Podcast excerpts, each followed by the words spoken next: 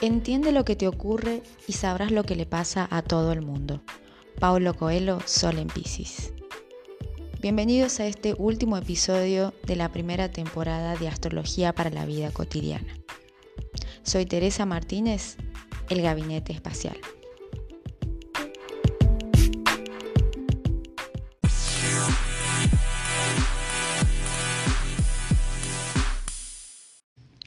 Es difícil salir del arquetipo del Piscis pacífico. ¿Cómo entender las cualidades piscianas o cómo entender a Piscis en nuestra vida? Yo siento hoy que me duele el mundo. Siento que el sufrimiento de, de los hermanos, de la guerra, de lo que pasa en mi cotidianidad, eh, duele. Siento. Entonces no es tanto qué decir, sino es más qué sentir. ¿no? Es, un, es una energía de las, eh, eh, sutil, sensible del mundo de las emociones. Estamos viviendo una amenaza de guerra en pleno, en pleno, en plena temporada pisciana, ¿no? Entonces acá parece como un bombardeo de, palabras que me llegan como la empatía, la solidaridad, la piedad, la compasión, versus la frialdad, la crueldad, la amenaza, el abuso, el egoísmo desmedido, la tiranía, la corrupción, las muertes, las pérdidas. Piscis es también en algún punto el arquetipo del héroe, del salvador, ¿no? del ser salvado, de salvar. Entonces todo esto se pone un poco en juego con el primer tema que a mí me es imposible no tocar, que es la guerra entre Rusia y Ucrania. ¿no? ¿Cómo seguís vos tu rutina día a día sabiendo niños, que hay mujeres, que hay gente inocente, animales, que están siendo, eh, están, están luchando por su vida? ¿sí? ¿Cómo seguís vos? Es duro, es duro. Y esta es la energía pisciana es, esto que esto de empatizar con el otro, ¿no? Sentir compasión, piedad y decir qué le pasa a estos dirigentes que pudiendo tener el poder eligen hoy esta estrategia, ¿no? ¿Qué sucede? Si bien esto, este mes pisciano o esta temporada pisciana nos, nos está marcando a nivel astrológico grandes movimientos planetarios que atraviesan nuestro yo como Neptuno, ¿sí? porque es un planeta transpersonal que me, que me, hace, que me hace conectar con ese otro, ¿no? como estamos mirando, por ejemplo, con la guerra. Pisces nos lleva a una nueva toma de conciencia y atraviesa lo social, me atraviesa a mí y, y, atraviesa lo social. Con la unión de estos planetas cerca del Sol empiezan a ocurrir estos, estos, estos puntos de, de gran disolución, de gran cambio que si bien no es novedad, ¿sí? no aprendimos nada con la primera guerra que, que nos marcó la disolución de un nuevo orden, ¿sí? un nuevo orden mundial, ¿sí? que fue la pandemia, donde teníamos un enemigo, un enemigo invisible, como le llamaban, ¿no? y ahora tenemos un, enemigos reales, ¿no? Pero sí habiendo una guerra, una lucha y una resistencia absoluta a la caída y a la destrucción de sistemas políticos y económicos que ya se planteaban o que ya hablábamos, cuando en aquel año 2019 Plutón en Capricornio junto a Júpiter y Saturno, sumado a en, Tauro, empezaron a, generar la gran caída, la destrucción ¿no? del sistema económico, de valores, de recursos, de dinero, en la salud, em, en la economía y las políticas. Comenzó la destrucción para ese tiempo, comenzaba la destrucción, la caída. Y vemos cómo continúa y sigue la resistencia, la resistencia a la creación de un nuevo orden mundial, político, económico. Sí, sí, todo termina siendo una guerra por, por dinero, ¿no? Así de fría, así de fría la vemos. Bueno, hablando un poquito a nivel astrológico, hay movidas, uniones de planetas como Júpiter, Neptuno, que se fueron acercando al Sol y nos están planteando una disolución, una nueva etapa definitiva. Disolución como una pérdida, como que algo desaparece, ¿sí? Para una nueva etapa. Y esto va a seguir, va a seguir doliendo, va a seguir siendo confuso, como es la energía pisciana, ¿no? Bueno, pasamos las lunaciones, luna nueva, donde recordemos que también tenemos del otro lado a Plutón en Capricornio, donde está Venus y está Marte, están unidos y están haciendo sus últimos contactos, ¿sí? están eh, uniéndose y están, eh, están queriendo imponerse, ¿no? De una manera brutal, ¿sí? Entonces hoy nos, hoy nos desayunamos y nos vamos desayunando como cada vez eh, el poder ¿no? o las disputas se hacen como más caóticas, más peligrosas y estamos vivenciando con la unión, la última unión de, em, de Marte con Plutón, la amenaza de, una, de la bomba, ¿no? de una bomba nuclear. Y esto puede ser eh, tremenda esta manifestación, ¿no? Como el gran cambio de la comunidad mundial, de la comunidad en todo sentido. Entonces, Pisi nos viene a plantear una nueva visión.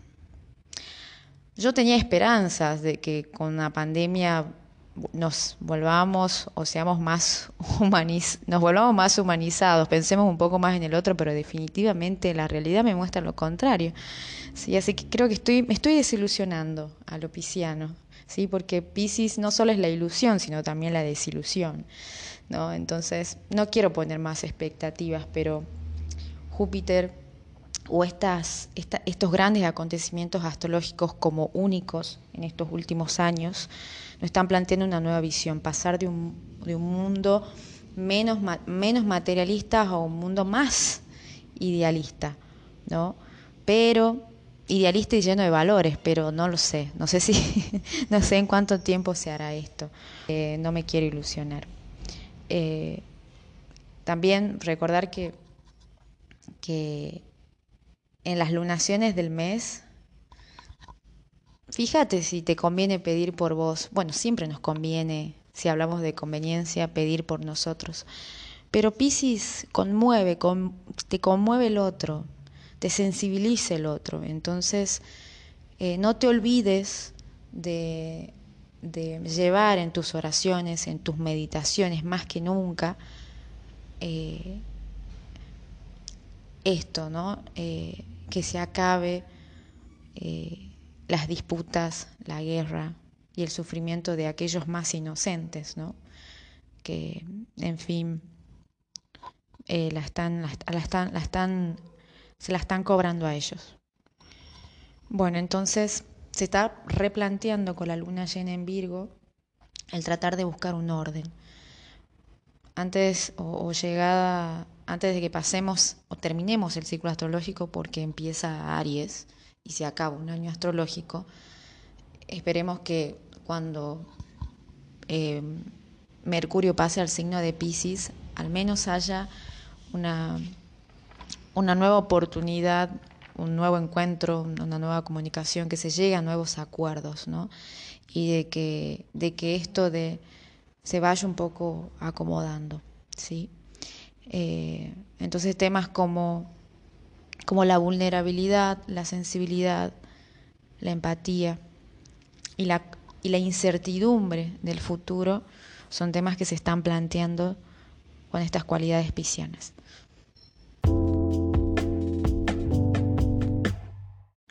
Otro dato de color, la energía pisciana, es la expresión de la sensibilidad, del, mundo sutil, vibracional, a través de alguna manifestación simbólica, artística puede ser, la escritura, el arte, la música. Si no sabes del tema, yo te invito a que revises tus redes sociales. Y también se ha desatado un caos, ¿no? un, un levantar la voz en lo que es la industria musical. ¿Sí? que implica no solo lo artístico, sino también estas diferencias de poder, de manipulación dentro de la industria de la música, las plataformas digitales. ¿sí? Entonces, anda, yo te invito a ver que el que levantó la voz sobre este tema y que ha desatado el caos en la música, también es un vocero pisciano, ¿sí? y también nos habla un poco más de, de toda esta guerra y todo este Piscis que se levanta a, sensibilizarse con su pueblo, con su entorno, hay un antes y un después. Ahí también puedes mirar un poco lo pisciano. Hablemos un poquito de los vínculos, de las sincronicidades, para no cortar nuestra movida con la que venimos haciendo todos nuestros capítulos.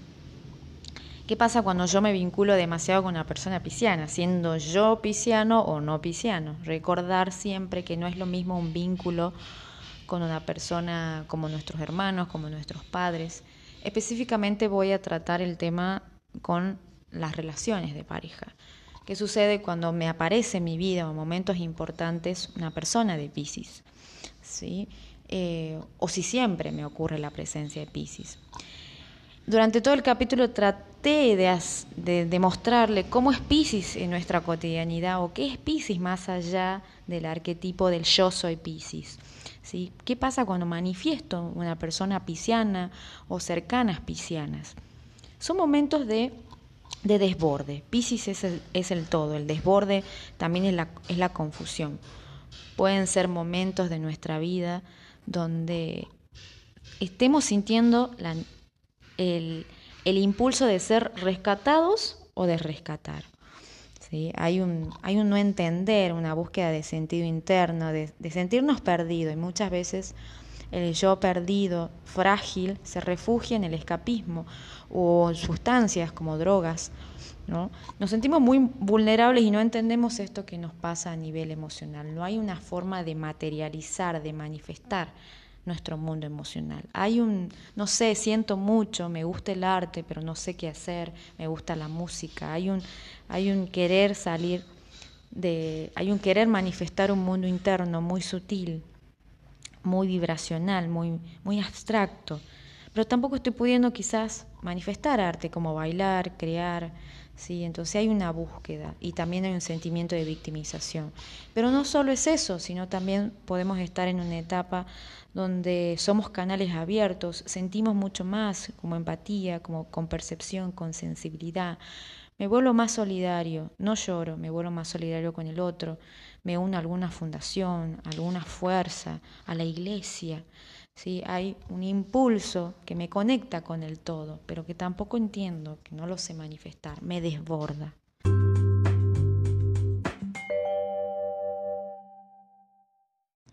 Si hablamos de Pisces, me es, imposible tampoco hablar de terapias alternativas. Ya en, algunos capítulos anteriores eh, he hablado sobre la diferencia entre sanar y curar. Eh, a qué se debe lo, que es la sanación y qué es la curación en sí. Eh, entrar en el mundo pisciano es conectar con este mundo también vibracional energético y también conectar con lo espiritual, con los vórtices, con los chakras de energías que nos recorren como seres humanos, pero aquello que no vemos, ¿no? pero que opera en nosotros, que está en nosotros y que muchas veces esa energía vibracional que nos conecta con el todo, con, con los animales, con el universo, con la tierra, con el cosmos, ¿sí?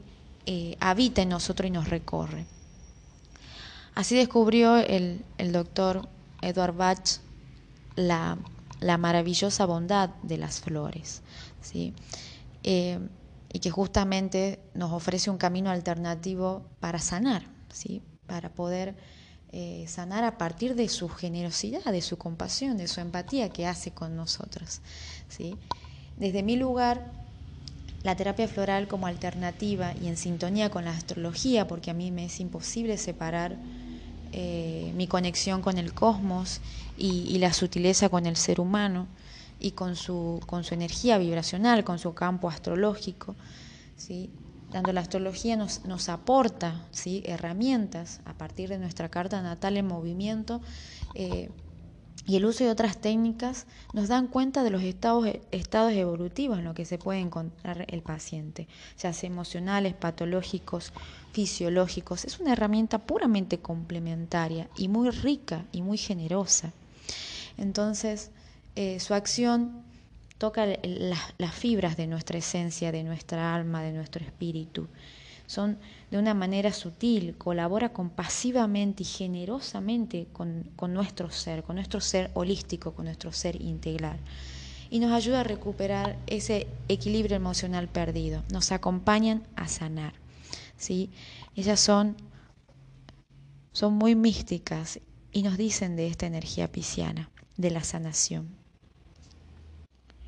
Para finalizar te dejo la, la colaboración de una gran hermana, Andrea Santamarina, que las pueden ir a buscar en sus redes. Ella es una tucumana, una hermosa tucumana. Algunas de sus bendiciones son el reiki, el yoga, la mediunidad, herramientas simbólicas también como el tarot y como las flores de Bach. Ella nos va a contar un poquito cómo, cómo complementa, cómo hace su abordaje y cómo más acompañan las flores, que no me voy a cansar de decir que son muy generosas, que, que, nos, que nos contienen y nos sostienen con amor, con compasión a cada uno de nosotros.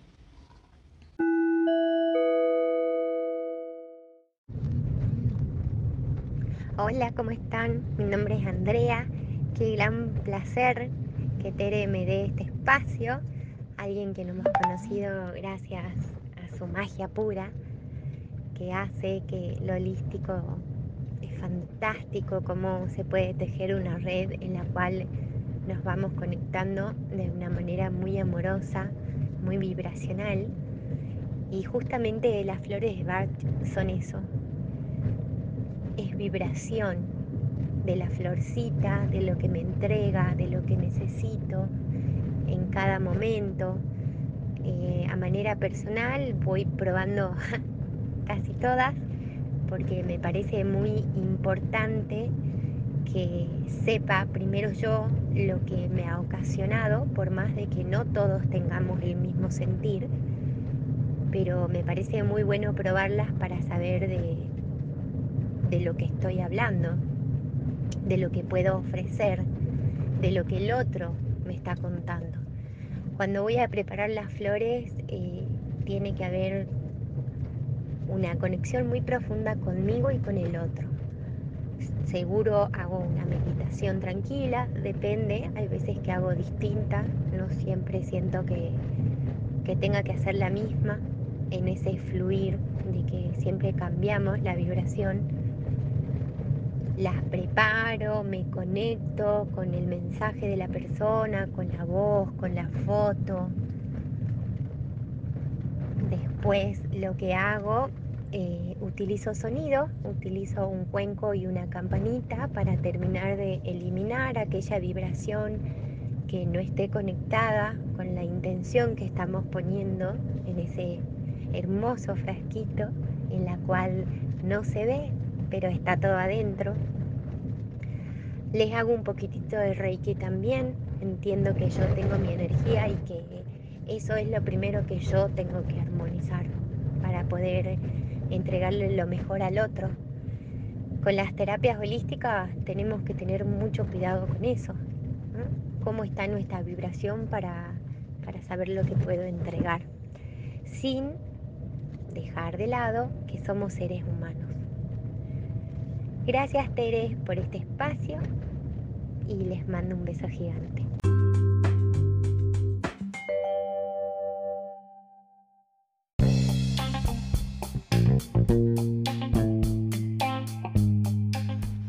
Bueno, llegamos al final. Gracias por acompañarme en esta primera temporada de astrología para la vida cotidiana. Gracias por estar ahí, gracias por tus comentarios, gracias por tus aportes. Y te dejo esta palabra que es la que cierra este ciclo para un nuevo ciclo de la humanidad, nueva visión. Gracias. Soy Teresa Martínez y me puedes encontrar como el gabinete espacial. Chao.